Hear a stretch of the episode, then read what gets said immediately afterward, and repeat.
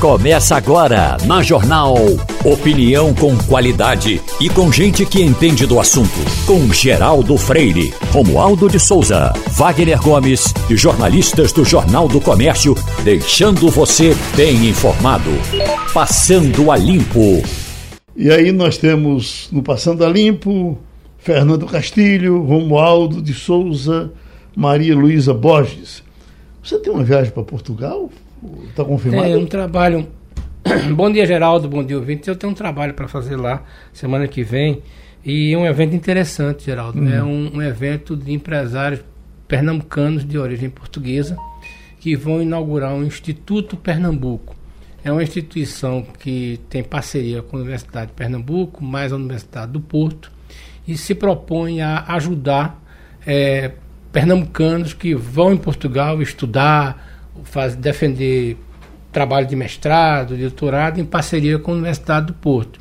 E também fazer pesquisas sobre língua portuguesa. Uhum. Esse projeto já existe há algum tempo e é, nesta quinta-feira eles vão fazer a inauguração formal do prédio lá, uma coisa bem interessante. Mas é uma instituição bancada por empresários, certo?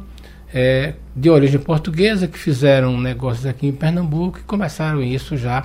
A ideia nasceu ainda no governo de Jarbas uhum. e está sendo concretizada agora. Já está funcionando, mas eles vão fazer uma solenidade formal e eles nos convidaram para participar dessa inauguração e fazer um pouco, contar um pouco dessa história, o que chama Instituto Pernambuco Brasil. Uhum. Né? Fica e é na cidade do Porto. Castilho, como eles têm, ainda ontem teve uma decisão, essa já foi do Congresso uh, português, de, de, de melhor relação é verdade. com, países da língua portuguesa, com é. uma preferência maior pelo Brasil. É verdade, porque na verdade o Brasil é a maior comunidade de língua portuguesa do mundo, né? É, e também tem uma forte ligação com Portugal. É, há um, um, um, movimento muito grande de negócios brasileiros né, é, com Portugal, e Portugal vem se destacando em algumas áreas, já se destacava mas se destaca agora, por exemplo, numa área que pouca gente conhece, design.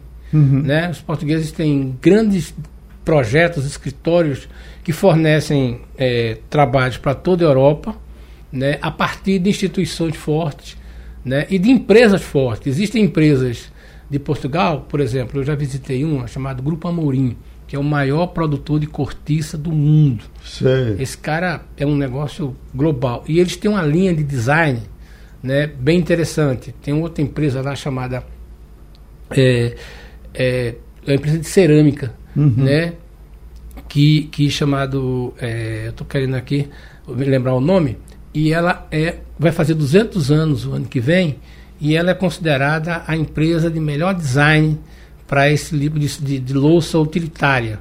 Mas uhum. elas fazem de tudo. Então Portugal tem alguns nichos assim muito interessante, que a gente fala muito aqui de turismo, tudinho, a gente fica falando de, de bacalhau, de vinho, de coisa, tudinho, sem falar na indústria de eu vinho, que é o grande carro-chefe. Não sei se falamos sobre isso, mas um dia desse eu divulguei a notícia aqui e achei interessante, foi a história da TAP, a ligação da TAP com é. o Brasil, que se confunde com a, com, com a história do Brasil. Da, é verdade. A, a TAP é tão interessante, brasileira. por exemplo, inclusive com Pernambuco. Uhum. Porque, veja bem, Pernambuco opera é, é, esse voo da, da da, o nome da empresa que eu estava falando é a Cerâmica Vista Alegre. Certo. Vai fazer 200 anos, Geraldo, em 2024. Uhum. Pois bem, é, a TAP opera esse, essa, rota, essa frota brasileira há mais de 60 anos. Direto. Direto, sem interrupção. E é uma das mais rentáveis, a gente até brinca o seguinte, deveria botar aqui no Brasil os melhores aviões da TAP para a, a rota Recife-Lisboa. Mas a TAP tem essa ligação muito forte, é um negócio muito bom para a TAP, essa linha brasileira, a TAP tem em média quase 40 voos, né? E é muito brasileiro. Como, como dizia é, Fernando Menezes e dizia Duda Guedes, como é a porta da Europa, né? Então o brasileiro vai para lá e de lá ele, quando se, se aclimata com a coisa, falando do brasileiro comum, do cidadão comum uhum. que vai. Não é o, e aí ele conhece um pouco do, da cultura portuguesa e se atreve a ir para Espanha. Uhum. Depois ele se atreve a ir para para a Itália sozinho. Achando sem, sem, vai falar aquela língua todinha. Achando que vai falar tudinho. Hum. Mas isso é muito comum. E você tem uma rota grande hoje do mercado internacional, mas é aquela história. Para a TAP, o negócio, a aviação, Brasil, é uma mão na roda. Ou melhor, uma mão na, no manche do avião. Uhum. Hoje é, ela, ela já é, é, ela tem já uma, da Azul, ela, ela, ela é uma parte da Azul, uhum. né? Ela é é uma coisa meio complicada porque o governo português não abriu mão de ter ações, né? Mas é uma empresa que é gerida pelo mesmo grupo da Azul, né? Mas ela briga muito na Europa, tá? Uhum. É extremamente competitiva na Europa, né? Mas a, a, a, o hub dela com a Azul, mas por exemplo, você pode até comprar uma passagem da Azul via TAP, ou da TAP, pra, a TAP inclusive usa esse chamado de code share, que é usar parceiros no, no Brasil, mas são operações diferentes, né? uhum. né? Até porque o português não abre mão de que a TAP seja uma empresa portuguesa. Agora, nós estamos... Isso é motivo de, de debate muito forte, né? Uhum. Não foi como aconteceu com o Brasil, que abandonou a Varig, né? E acabou a gente... É, é para criar a Gol no governo Lula, né? Uhum. Para dar estímulos a Gol, que nasceu né, é, o governo matou a Varig. Uhum. Né? A Varig era uma empresa que, se o governo executasse a dívida dele com ele mesmo, na verdade é o seguinte, a Varig devia ao governo. Uhum. E o governo era o dono, é, é, e se o governo executasse aquela dívida, ele podia virar um estatal. Mas como o Lula não queria, e também havia uma negociação muito grande com a Gol. Uhum. E aí a Varig morreu e em seguida a Gol ocupou esse espaço, que é uma grande companhia ainda hoje. O, Castilho, e nós nos demos muito bem, foi com a Azul, né? É, o caso da Azul é bem interessante. O caso uhum. do Azul a gente tem que reconhecer é uma ação de um executivo da Azul que viu um mercado muito grande em Pernambuco e uma ação do governo. Vamos ser honestos, o governo Paulo Câmara ajudou muito a Azul no sentido de que a companhia montasse aqui o seu hub. É um melhor negócio do que outra coisa, porque veja bem, a Azul usa Recife para operar várias áreas aqui no Nordeste. Né? Inclusive, ela usa até mesmo para os voos internacionais que ela tem.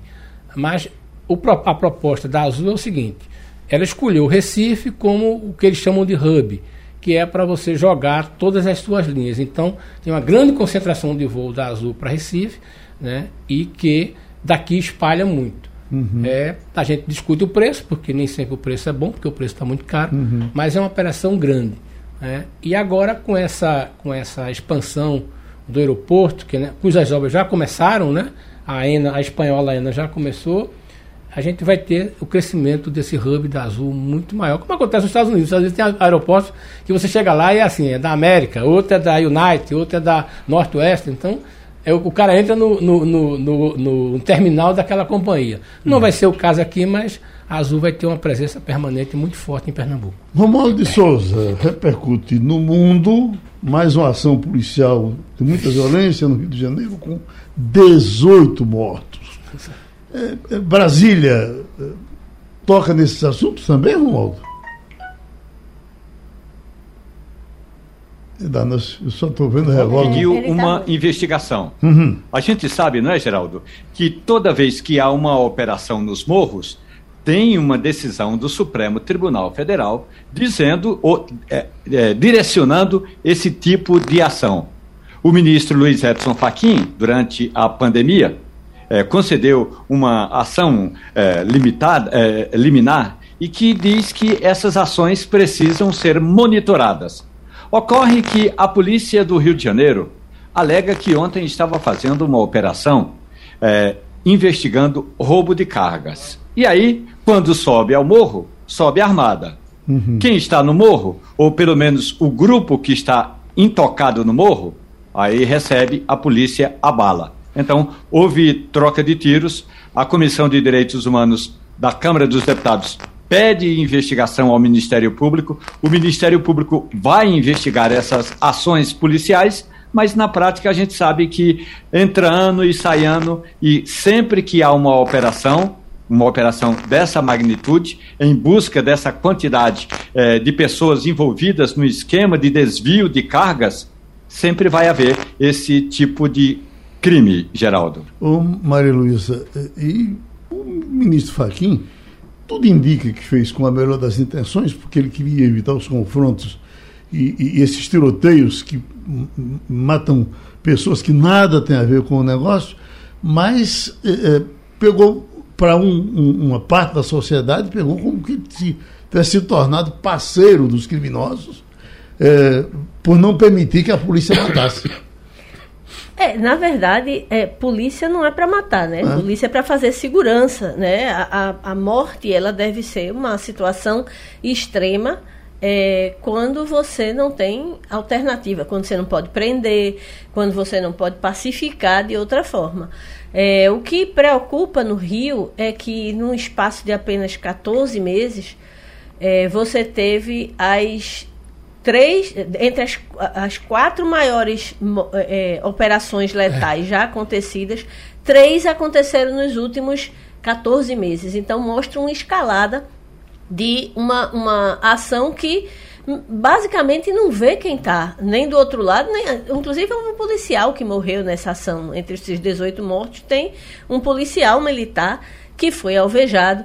Tem uma senhora que estava saindo do carro, o carro dela foi alvejado uhum. também. Na, na é, é, o grande risco que se tem é que se você teve três operações tão graves nos últimos 14 meses, né? 28 mortos, 25 mortos em maio agora, agora 18, você está vendo uma escalada de situações muito graves. Porque, é, basicamente, se você vive numa periferia do Rio hoje, você nunca sabe quando você pode ser alvo. Né? A gente está meio que virando os Estados Unidos, onde ninguém nunca sabe quando pode ser alvo. Só que o, a diferença é que sempre tem de um, um dos polos ação policial. Então uhum. é preciso um, um, não sei se, se é questão de treinamento, não sei se é questão de nova abordagem, mas é, é preciso uma presença maior da polícia, mas uma presença diferente, uma polícia que seja mais preventiva, para que se evite que se chegue nessa situação. Porque qualquer um de nós pode, é, numa situação como essa, virar alvo e ser absolutamente é, é, inocente de qualquer lado. Não fez nada, vai passando e morre. Ô, então Maria. é esse, essa, essa situação quase que de uma guerra civil, né? Uhum. Você está vendo uma guerra civil é. que precisa realmente ser evitada. É. Maria, o que chama atenção nesse evento, nesse terceiro evento já agora, no governo do atual, né, governador, o pastor, né? da administração, é esse padrão. É, o Rio de Janeiro tem um padrão que é isso aí. Primeiro você atira, depois e tem uma coisa que está acontecendo muito nas duas operações são denúncias de modificação na cena do crime, ou melhor, do confronto, né? É, o Rio de Janeiro tem umas coisas curiosas, Geraldo. Ele diz o seguinte: o que aconteceu aí não foi assassinato, não.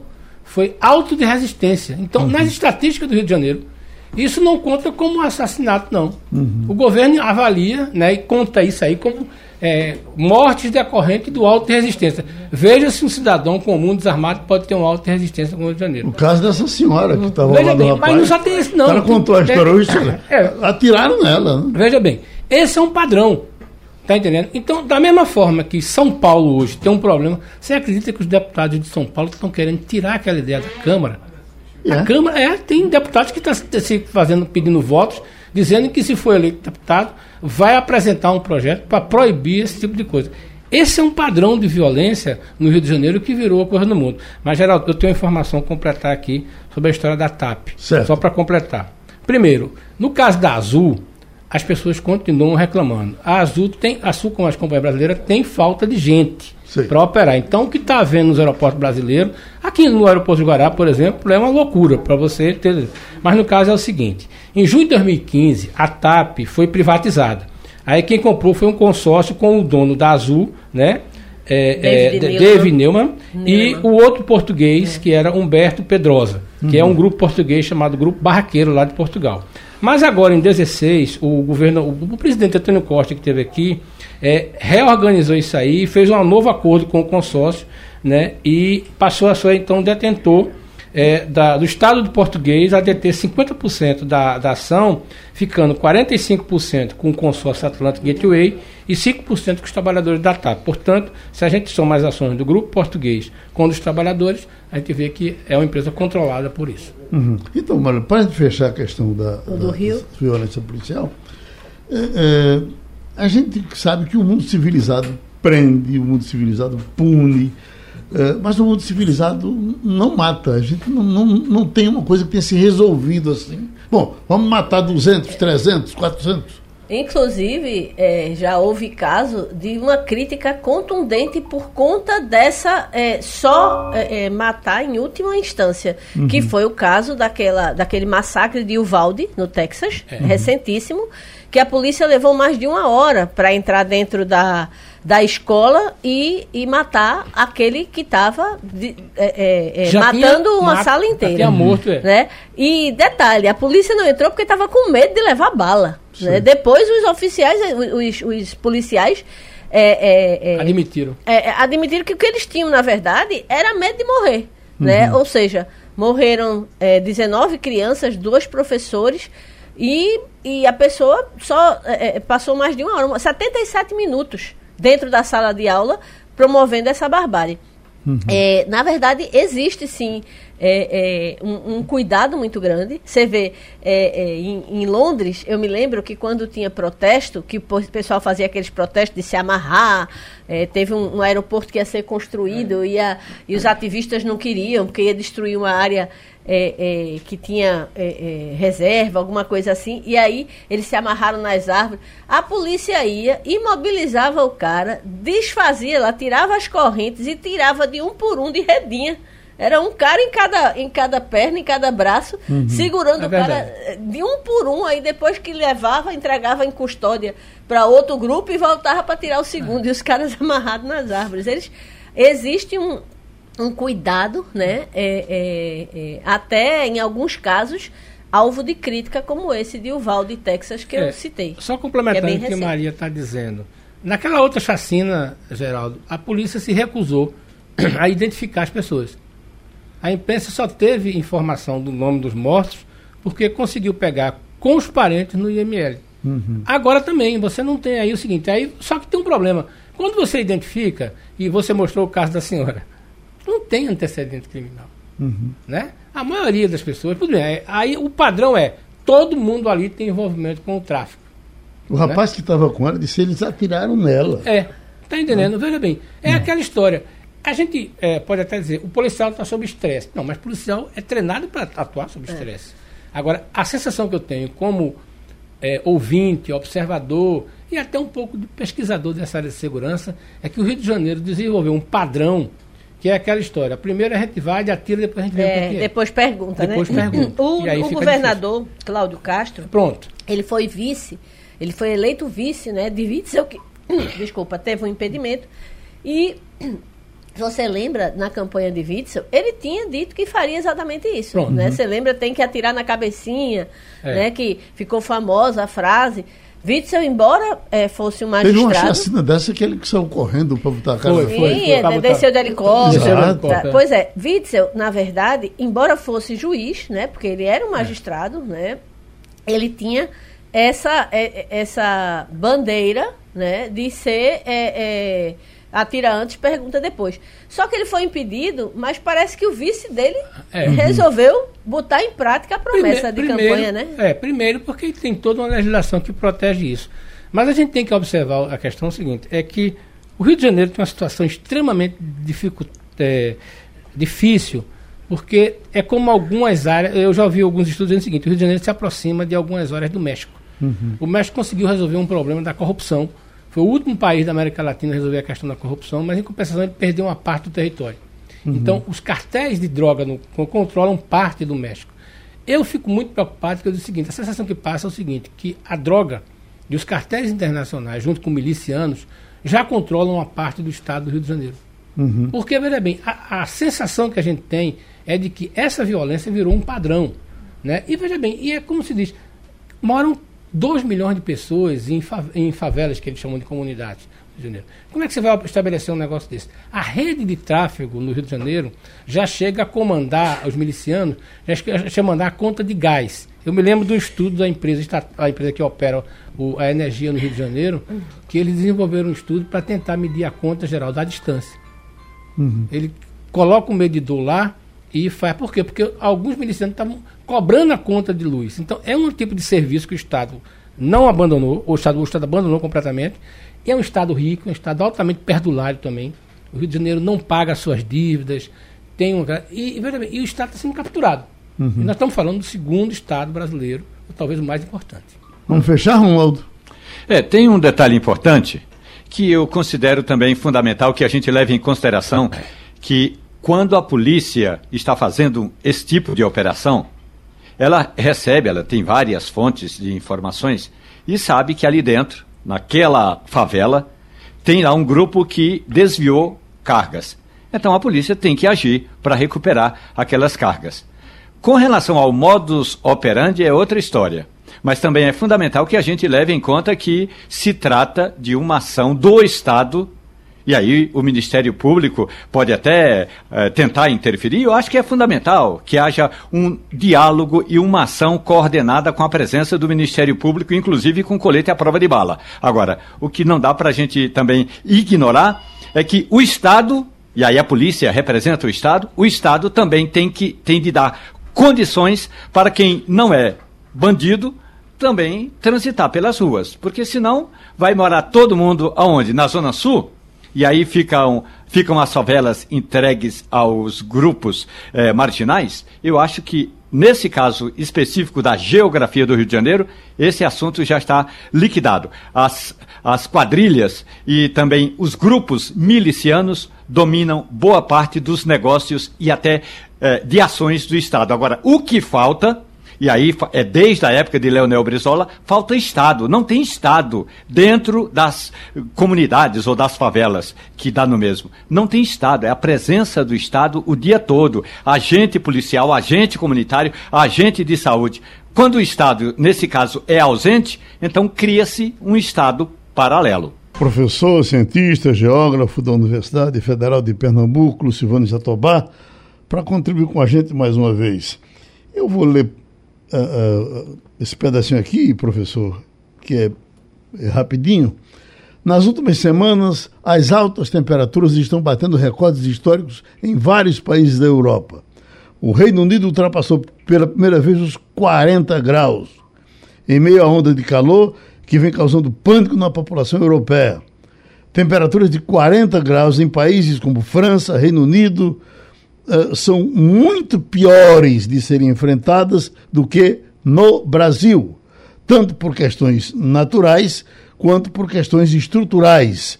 Já foram registradas mais de mil mortes no continente por causa da alta temperatura. É grave assim, professor? É, bom dia, meu bom dia. querido amigo Geraldo Freire, bom dia aos seus milhares de ouvintes.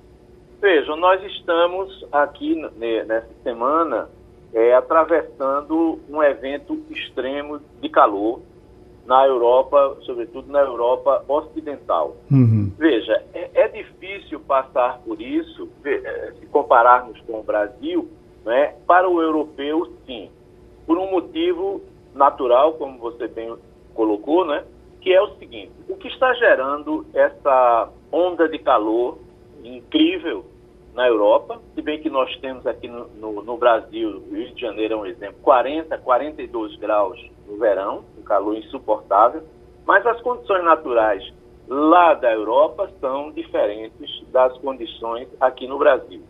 O que está gerando essa onda de calor, na nossa opinião, é o seguinte: existe uma massa de ar, o que é uma massa de ar? Um grande bloco de ar, né, um bloco, portanto, de dimensões, às vezes até quase continentais, e essas massas têm as suas características próprias. Por exemplo, você pode ter uma massa de ar quente e seca, como pode ter uma massa de ar quente e úmida.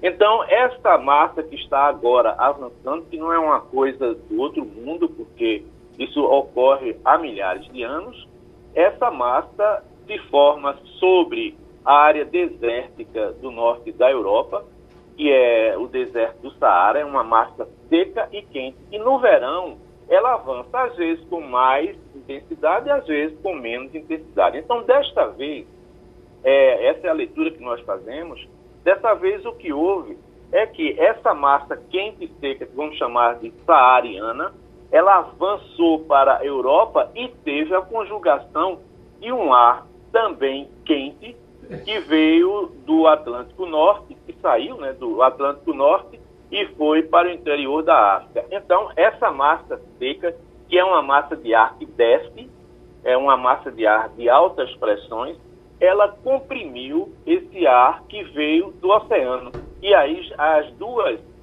condições né, de calor geraram uma espécie do que os climatologistas chamam de um domo de calor. Uhum. Esse domo é que está em cima da Europa, avançou hoje ali em direção à, à, Bulgária, à Hungria, né, todas, também até o norte da Itália, todas essas áreas estão sob o domínio desse domo de calor.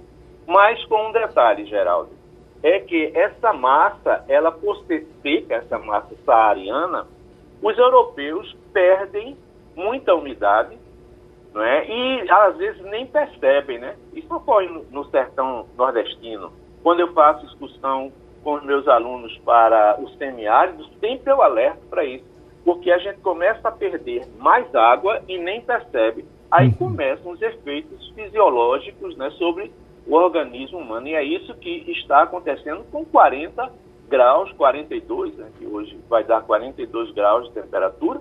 Então as pessoas não estão, os europeus não estão adaptados a um, um calor tão elevado.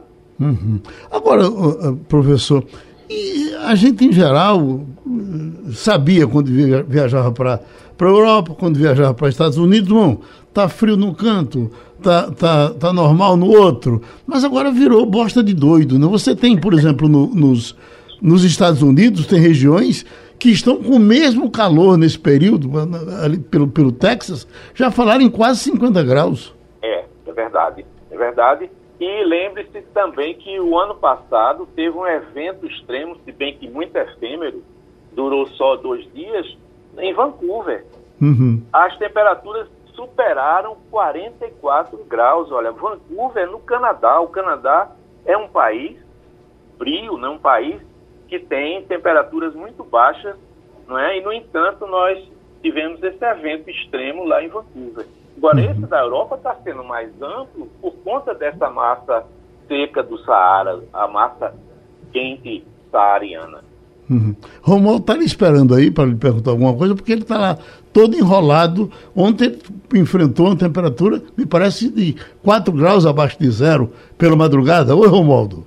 Professor Lucivânio Jatobá, muito bom dia para o senhor. Muito Eu estive dia. recentemente, professor, na fronteira do Brasil com a Venezuela, numa cidade chamada Pacaraima. Pacaraima, Pacaraima professor. É como se fosse é, o deserto do Saara, mas com florestas por perto. Ou seja, é aquel, aquele calor é, de fritar ovo no asfalto, mas com a umidade intensa por causa da floresta, coisa que os europeus não têm hoje, professor. Então, o senhor tem razão. E aí, quando o senhor leva os seus alunos, os estudantes, para o sertão pernambucano, para o Vale do Pajeú, a gente vê que estão acabando com a caatinga sem levar em consideração aquele importante bioma. Ou seja, hoje a gente vê que a Europa padece da falta de florestas e, consequentemente, professor, essa falta de umidade.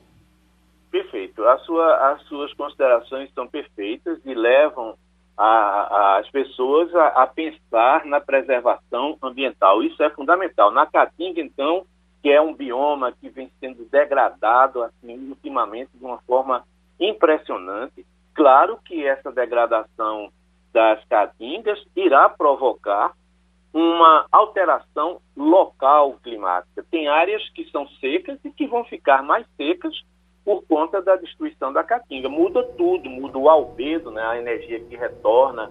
Isso muda também a evapotranspiração das plantas, diminui a evapotranspiração e, consequentemente, no sertão nós vamos ter é, uma, uma situação de umidade mais baixa. Agora, o, o, Geraldo citou o caso particular seu, né, que está aí todo enrolado no, no seu cobertor com frio. Isso aí são os paradoxos ou ritmos climáticos do planeta. Nós tivemos na Argentina, e esse frio vai avançar de novo para o norte, tivemos na Argentina precipitação nival com temperaturas que chegaram a 14 graus abaixo de zero há poucos dias, dois ou três dias. Então o mundo é isso, né? Nós estamos numa estação de verão no hemisfério norte e numa estação de inverno no hemisfério sul. Isso é o que dá a beleza do nosso planeta, a beleza da circulação atmosférica é, planetária. Vai, Castilho. Professor, é, eu tenho uma curiosidade para saber, primeiro, é que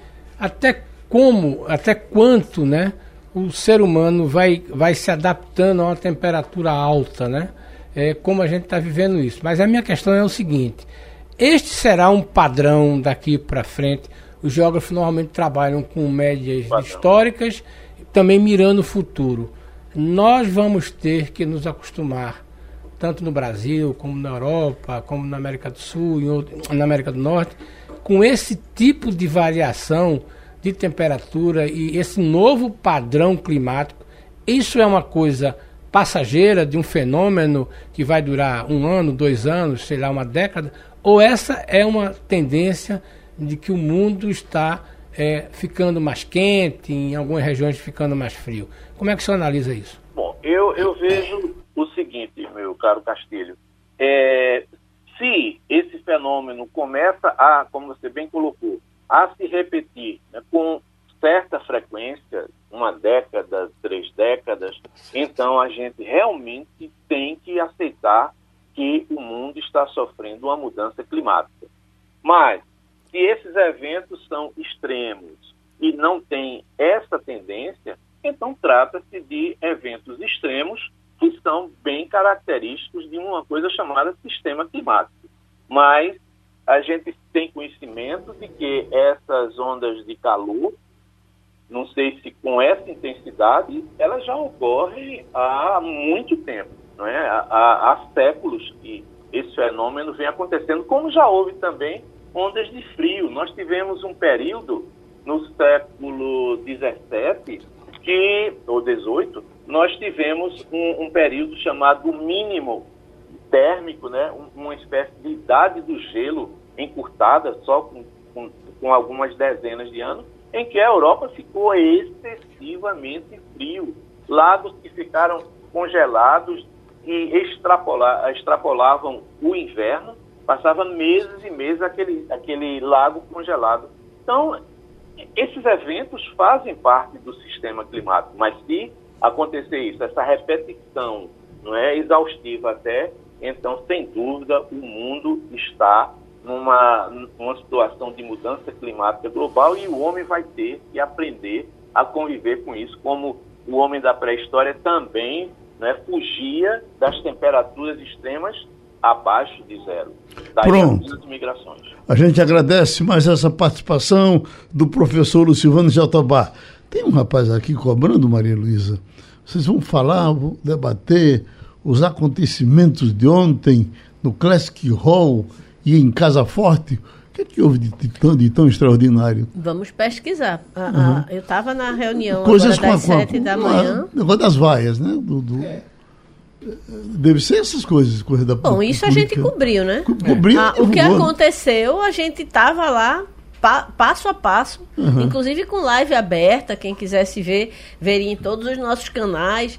Os nossos analistas de política, os nossos repórteres de política publicaram várias notícias, mas o, que eu vi acontecer foi isso, né? A gente uhum. teve a, a, a, presença do, de Lula aqui, reforçando a campanha de Danilo, vaias em várias ocasiões, é, é, inclusive até aquela situação é, é, estranha, né? De colocar som com playback palmas, de palma. né? Um, é, uma claque, né? Uma claque digital para poder não, não ficar tão constrangedor. O próprio Danilo falou também e, e é, na hora que ele falou, eu acho que já estava mais uhum. organizada a coisa, mas assim, fora vou... essa, essa é. coisa que é da política, eu acho que é. todo conviver, político. Conviver com, com vaia, se convive há muito tempo. Bala, não é conviver com bala, né? É, exato. Eu não vi, eu não vi fora isso que a gente está acostumado a ver. Sim, Acho que é. todo político, quando sobe a primeira vez no palanque, ele sobe preparado para ser aplaudido é. ou vaiado. Eu acho que é da,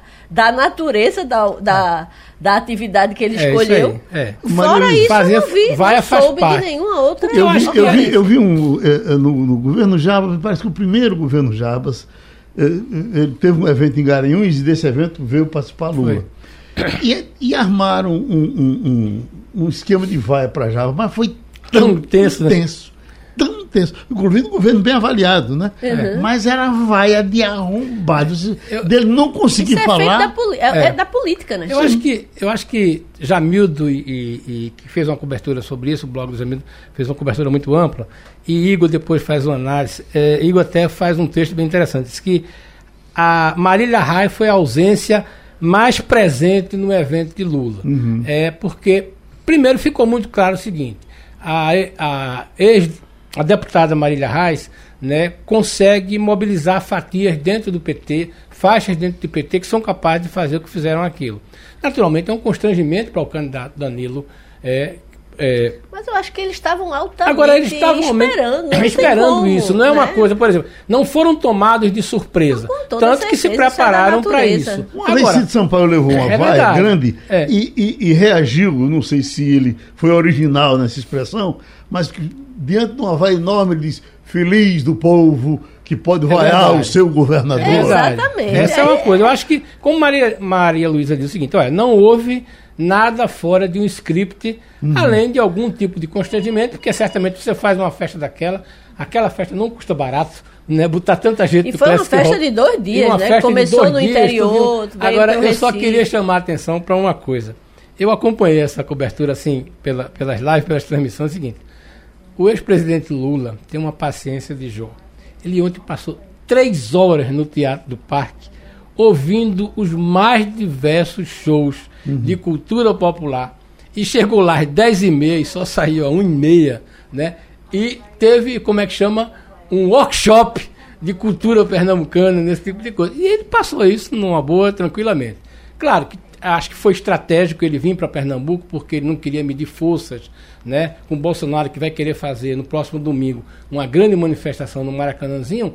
E também foi bom porque ele se permitiu, e o governo do estado ajudou, na questão de criar no Classic Hall uma manifestação de força dentro daquilo ali. Então, a Caivaia, como Maria Luiz, faz parte. Agora, é curioso o seguinte: nesse tipo de evento, né, o debate hoje é a ausência de Marília, que naturalmente não podia estar ali, foi o grande fato de uma, fra... de uma festa que feita para Lula. Uhum. Lula deve estar achando maravilhoso isso, porque nada melhor do que ter dois apoios para ele em Pernambuco, em dois palantes, para ele o melhor dos mundos. Fechamos, Ronaldo?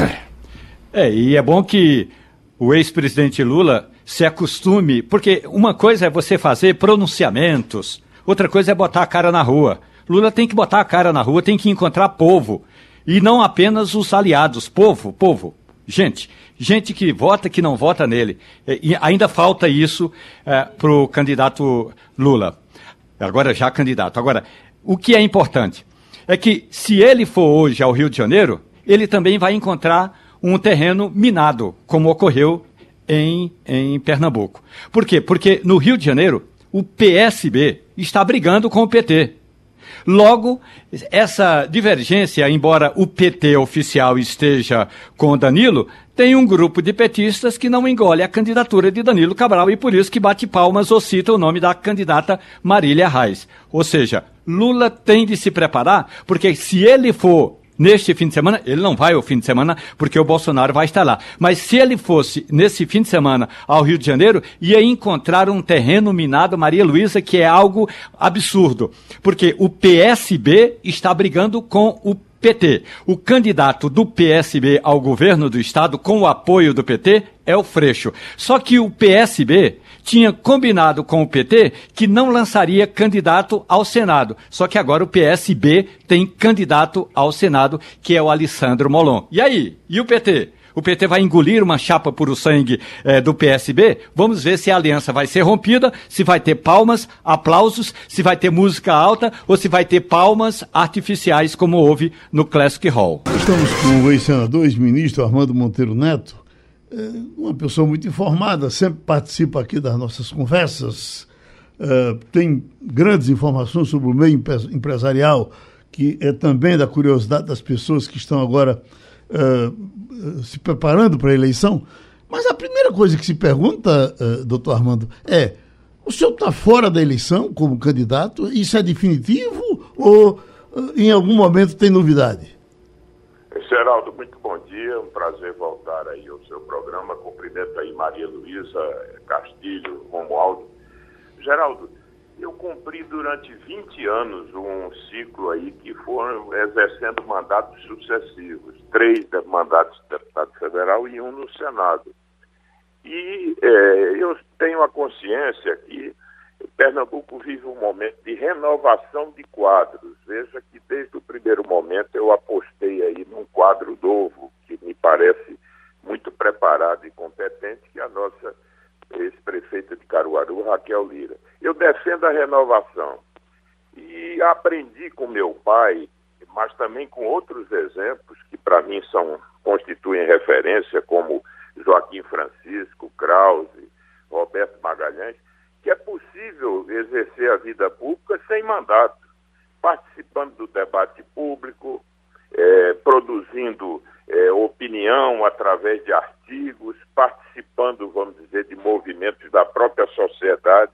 Portanto, é, eu acho que, que é o momento de que eu possa inaugurar aí uma nova etapa desse processo e tenho certeza que com essa renovação de quadros que vem acontecendo em Pernambuco, é, novos nomes surgirão aí, e, é, e isso é próprio do processo, é algo absolutamente natural. Eu não me coloquei desde o início como candidato, sou entusiasta do projeto Raquel, mas tô, estarei engajado nesse projeto, mas acho que devemos renovar. Doutor Armando, muito bom dia. O senhor foi ministro de, da, da, área de desenvolvimento, indústria e comércio exterior. O senhor teve o um mandato de senador. O senhor foi durante muitos anos presidente da Confederação Nacional da Indústria. É, com certeza testemunhou em vários, vários momentos da política nacional o relacionamento entre o empresariado e o governo federal. Nós estamos no momento em que temos dois candidatos é, cada um deles, à sua maneira, é, tem pautas que me parecem ser é, é, é, vão de encontro ao que a, a, a, iniciativa privada costuma defender. Eu citaria, por exemplo, o presidente Jair Bolsonaro, com toda essa recente polêmica com relação a possível intervenção no preço da, da, da que a Petrobras pratica. É, por outro lado, você tem a, no, do lado de Lula alguns aliados que é, é, falam sobre dar ré em privatização, pautas extremamente é, é, é difíceis até para dialogar com a iniciativa privada, né? De, de refazer reforma. O senhor que teve aí é, presente, que acompanhou todo esse, esse processo, sabe o quanto isso pode ser um, um desserviço para toda a, a, a, economia nacional. Nesse contexto, tendo esse cenário de polarização, como é que está o diálogo do, das principais lideranças empresariais, e eu acredito que o senhor é, é, é uma delas e, e, tem muito contato com, represent, com representantes de classe, é, com esses dois principais atores é, é, do cenário nacional? Primeiro, Maria Luiza, eu quero concordar inteiramente com você que os dois candidatos que hoje polarizam o quadro da disputa emitem sinais aí que são preocupantes. Por exemplo, com, na convivência aí do governo Bolsonaro, na experiência Bolsonaro, a gente verifica que esse tal liberalismo do governo Bolsonaro é altamente questionável. Bolsonaro nunca foi um liberal a rigor. E o Paulo Guedes, que seria por, o guardião desses princípios, é, lamentavelmente se revelou alguém que fez, é, é, que adotou posições, para não dizer outra palavra, heterodoxas, né, que conflitantes com o ideário liberal e que parece que faz essas, essas flexibilizações para se manter na cadeira. Por outro lado, o ex-presidente Lula deu declarações muito preocupantes na linha do que se chama contra-reforma, ou seja, algo regressivo. É, eu espero é, que isso é, se constitua apenas num discurso de ocasião, porque eu não acredito que alguém possa amanhã, no exercício do governo, promover retrocessos. Agora, isso tudo nos coloca a seguinte perspectiva, Maria Luísa. As entidades empresariais e, além delas, a própria sociedade civil têm que estar articuladas. Eu defendo, no ambiente da representação empresarial, que se possa fazer uma interlocução permanente com qualquer que sejam os governos é, levando e sustentando as posições que são é, de interesse do país, porque é preciso compreender que a agenda empresarial não se descola da agenda do país. Eu diria que a agenda do setor produtivo é uma dimensão da própria agenda nacional. Portanto, o que se precisa eh, fundamentalmente é da liderança empresarial para, independente desses vieses dos governos, é, garantir, através de um processo de articulação com o Congresso e com forças da própria sociedade, é, garantir que se evite retrocesso e que se consagre posições e princípios que se coadunem com uma economia moderna, que se pretende dinâmica e inclusiva. Uhum. Castilho? Doutor Armando, eu tenho uma curiosidade para saber, até porque é da nossa área, da minha área especificamente de cobertura jornalística, do cenário 2023-2024. É, o senhor já esteve no Ministério, trabalha com perspectiva, trabalhou no Ministério das Relações das, das, das da Relações Exteriores, não, de, de comércio, comércio exterior, exterior e, e o senhor trabalha de longo prazo. Mas veja bem, como é que o senhor analisa que vai ser primeiro e o segundo ano do futuro governo diante do quadro que a gente está enfrentando em 2021 e 2022? Que tipo de atitude o novo presidente vai precisar tomar, seja ele quem for, para tentar reduzir o impacto que a gente já sabe vai ser muito grande na economia brasileira? Olha, Castilho, eu tenho muita preocupação com esse cenário que está se desenhando aí. Primeiro, é que o, todos os analistas internacionais já identificam uma tendência, é, de, de, vamos dizer, claramente, que está indicando um quadro recessivo. Ou seja, a economia mundial vai desacelerar fortemente. Isso terá reflexo no Brasil, seja pelo preço, pela queda de preço de commodities que já se registra, né? e, evidentemente, por um cenário de maior acirramento da competição é, no, nos mercados, no mercado global. É, então, é um cenário muito preocupante, e, além disso, no, no quadro doméstico, o governo enveredou por essa linha populista na área fiscal. O Brasil é, vive um quadro fiscal delicado, tem contas que estão sendo transferidas para o próximo ano, porque você fez desonerações de alguns impostos federais e, e, e evidentemente, terá um reflexo adiante. É, de outro modo, também, é, há, há medidas aí, por exemplo, que nós temos uma taxa de juro muito alta não, esse, essa redução das taxas não poderá se dar de maneira rápida, e o quadro disso é que até o financiamento da dívida pública já há sinais preocupantes. A taxa de juro real que está sendo cobrada pelo mercado hoje para se vender um título público é 6%. Então, isso vai ter um impacto na dívida pública, é, vai aumentar o déficit nominal, né? Portanto, é um quadro muito preocupante que vai exigir do futuro governante uma, é, uma, uma ação muito firme no sentido de evitar que haja uma deterioração do quadro fiscal. E, portanto, isso nos indica a necessidade de uma gestão mais austera do ponto de vista fiscal.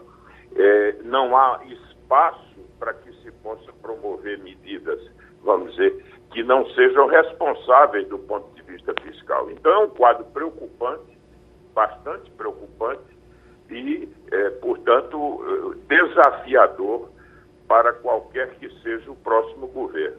Pronto, doutor Armando, um abraço e muito obrigado. O senhor está na cadeira do dentista, abriu esse espaçozinho para conversar com a gente. Romualdo, Faquim é, deu um prazo para Bolsonaro dar uma resposta para ele. A essa altura da vida, Bolsonaro ainda obedece eh, decisão de Faquim? Ele diz que não, mas na prática ele vai ter de dizer sim. E uhum. vai ter de dar uma resposta ao Tribunal Superior Eleitoral, até porque o Tribunal Superior Eleitoral tem em mãos um pedido feito pelo PDT que acusa o presidente da República de crime eleitoral. Então, quem julga os crimes eleitorais é a Justiça Eleitoral. O presidente da Justiça Eleitoral, do Tribunal Superior Eleitoral, é o ministro Luiz Edson Fachin, que, é, quer Bolsonaro queira, quer não queira. Então não depende de Bolsonaro escolher o juiz. Aí seria bom. Me lembro de times de futebol que antigamente escolhiam os juízes e quase sempre venciam o jogo. Nesse caso específico, o presidente da República terá, a partir de hoje, cinco dias para responder a esse questionamento feito pela Justiça Eleitoral é, a acusação do PDT é de crime eleitoral. O presidente da República usou um espaço público, que é o Palácio da Alvorada. O presidente da República usou a TV pública, que é a TV Brasil. O presidente atacou as instituições eleitorais, como a Justiça Eleitoral, as urnas eletrônicas e ainda fez campanha contra o adversário, embora sem falar o nome de Lula. É isso que a Justiça Eleitoral, que o ministro Luiz Edson Fachin está questionando o presidente da República. Claro que o processo vai cair na mão do ministro Bruno Bianco, que é o advogado-geral da União. A Advocacia-Geral da União vai, se, eh, vai dizer que o presidente mora ali, que usou o espaço, tem que usar mesmo, não dá para fazer um evento desse fora do espaço público. Isso é um detalhe. O outro detalhe vai dizer que não houve ataque à justiça eleitoral e vamos ver como é que os ministros do Tribunal Superior Eleitoral vão, vão analisar a resposta. Agora, pelo andar da carruagem, não é que Bolsonaro vai ou não vai responder a Faquim. Vai. A questão toda é que o Ministério Público, aliás, o Procurador-Geral da República, Augusto Aras, continua, como diz o hino nacional, deitado em berço esplêndido, Geraldo. Os taxistas estão me perguntando, o dinheiro deles vai sair? Vai sair, só não se sabe quando e como. Possivelmente a data que o governo está dizendo vai ser aí dia 16 de agosto. Agora, quanto ainda não se sabe. O que está ali na, na, na PEC, na proposta de emenda constitucional, são 2 bilhões de reais. Mas a emenda foi colocada na última hora, não se sabe nem quantos são os taxistas. O Ministério do Trabalho e Emprego pediu informações às prefeituras, todos os 5 mil e tantos prefeitos terão de informar quantos são os taxistas que têm alvará em funcionamento até o ano passado, e aí passa a informação, divide esse, esses 2 bilhões em cinco parcelas para a quantidade de taxistas. Não se sabe, meu caro taxista, quanto é que você vai receber possivelmente vai receber em dia. Agora, o governo não tem exatamente o número de taxistas e está dependendo das prefeituras. Eu falei ontem, rapidamente, com o presidente da Confederação Nacional de Municípios. E Paulo Zilkowski disse a mim que vai mandar um pedido para que os prefeitos encaminhem logo essas informações ao Ministério do Trabalho, Geraldo. E terminou o Passando a Limpo. A Rádio Jornal apresentou opinião com qualidade e com gente que entende do assunto. Passando a Limpo.